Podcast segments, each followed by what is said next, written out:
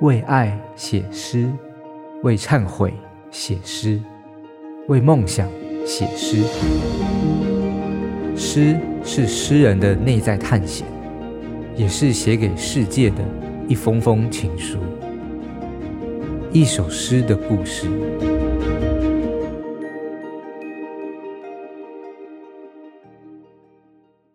大家好，我是姚诗晴，我要跟您分享关于我写《一株玫瑰的隐喻》这首诗的故事。《一株玫瑰的隐喻》是我在二零二二年，也就是去年写的诗，嗯、也在去年八月发表在《联合报》副刊。它的副标题是“兼寄余静溪”。晒干爱情的味道，随想出版。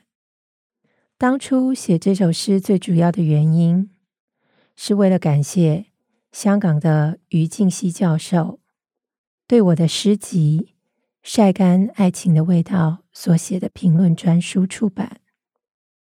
这本评论专书的书名是《干档女子姚诗晴晒干爱情的味道随想》。另外一个原因。则是为了纪念我的私密诗集《晒干爱情的味道》出版二十二年。这本诗集是我在两千年因为赢得一笔文学奖奖金，运用这笔奖金由小草艺术学院印制成书的诗集，而这也是我个人的第一本诗集。但是这本诗集原则上，不对外发售，是一本仅仅赠予给好朋友们的私密诗集。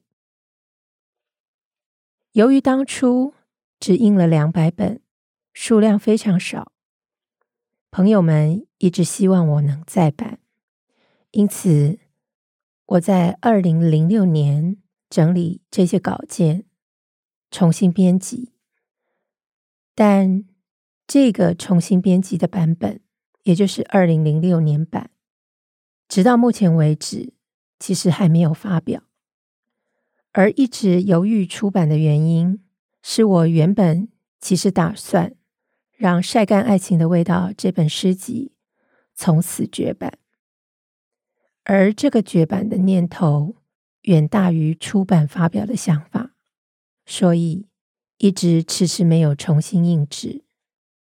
但是就在这本诗集出版二十二年后，也就是去年二零二二年，竟然机缘巧合的引起香港评论奇才余静溪教授对他的兴趣，并为这本诗集写下珍贵的专书评论集。二十多年前，当我写下这些诗时，从未想过，最末。他们会以这样的形式，在远方的另一座城市，再次被出版、被阅读，既觉得万分奇妙，也觉得感谢。也因为于静熙教授这本专书评论的出版，我发觉每首诗被再次解读、评论的过程，除了是诗的再生，亦是。再创造，而我的青春年少也在其中再活过一回。重读旧诗集，就好像不经意在老家矮柜内发现少女时写的日记，而自己便是日记里那个既陌生又熟悉的场景，也因此翻动了我的记忆和想法。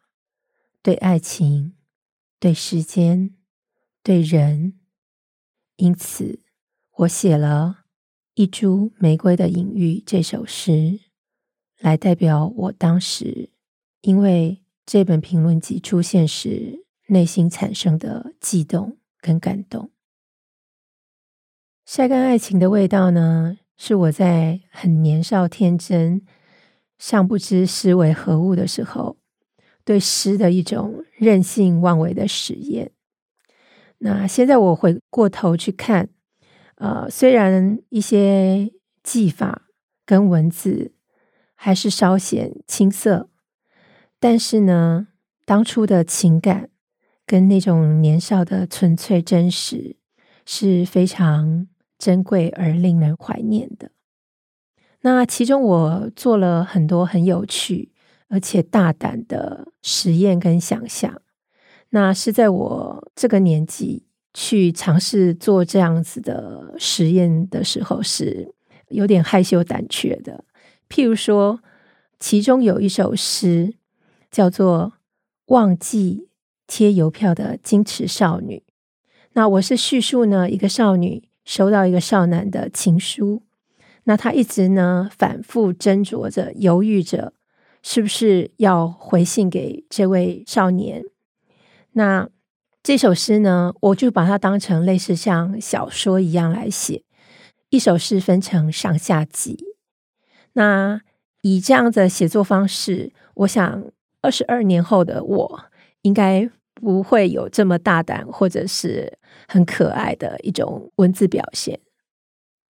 另外呢，在写《晒干爱情的味道》那个时候，呃，年少的我其实就是一个恋爱脑型的少女，常常非常固执执着。为了爱呢，或爱情呢，可以做许多很疯狂或者是呃匪夷所思的事情，这样。但是经过二十二年后呢，现在的我觉得，也许应该是说，面对爱情，我是更自在而且坦然，处在比较豁达的状态，所以。一株玫瑰的隐喻这首诗，其实也可以说是代表了我这二十二年来对爱情跟生命的体悟与转折。关于爱情，时间永远是最擅长记忆的书写者。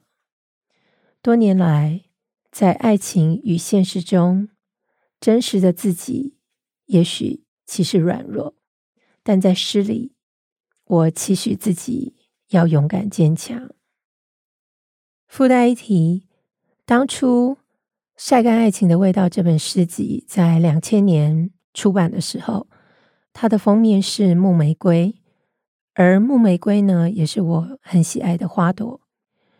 不过，直到我今年在一次花艺的小展当中呢，才知道，原来木玫瑰的花语是永不凋谢的爱情。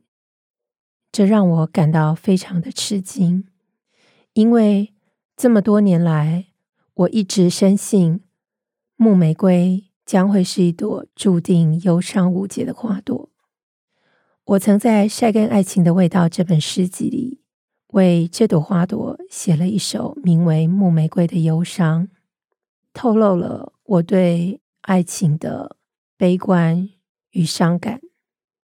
或许是木玫瑰终于在多年之后，请时间转述给我，告诉我，爱情里的忧伤其实是永恒不凋的甜美，永生并且绝美。现在就让我来分享《一株玫瑰的隐喻》这首诗。月亮向我索求阴影。我将蜜蜂的蛰刺、咸丰草的瘦果茎、沾染香气的归红珠露，还给了夜晚。没有人知道我在白昼曾遇过哪只麻雀、哪个男孩、哪朵堆满积雪的云。我在夏日的风里独自。闻过荔枝果腹黑子的甜味，听过苍艳鸥隐隐撬动浓雾的海面，见过七种颜色的桥，在阳光和雨水之间被黄昏搭建，金绿剔透的小蟋蟀被狼尾草浪的碎末弹开，又弹了回来。那个男孩再次来了，而麻雀再次走了。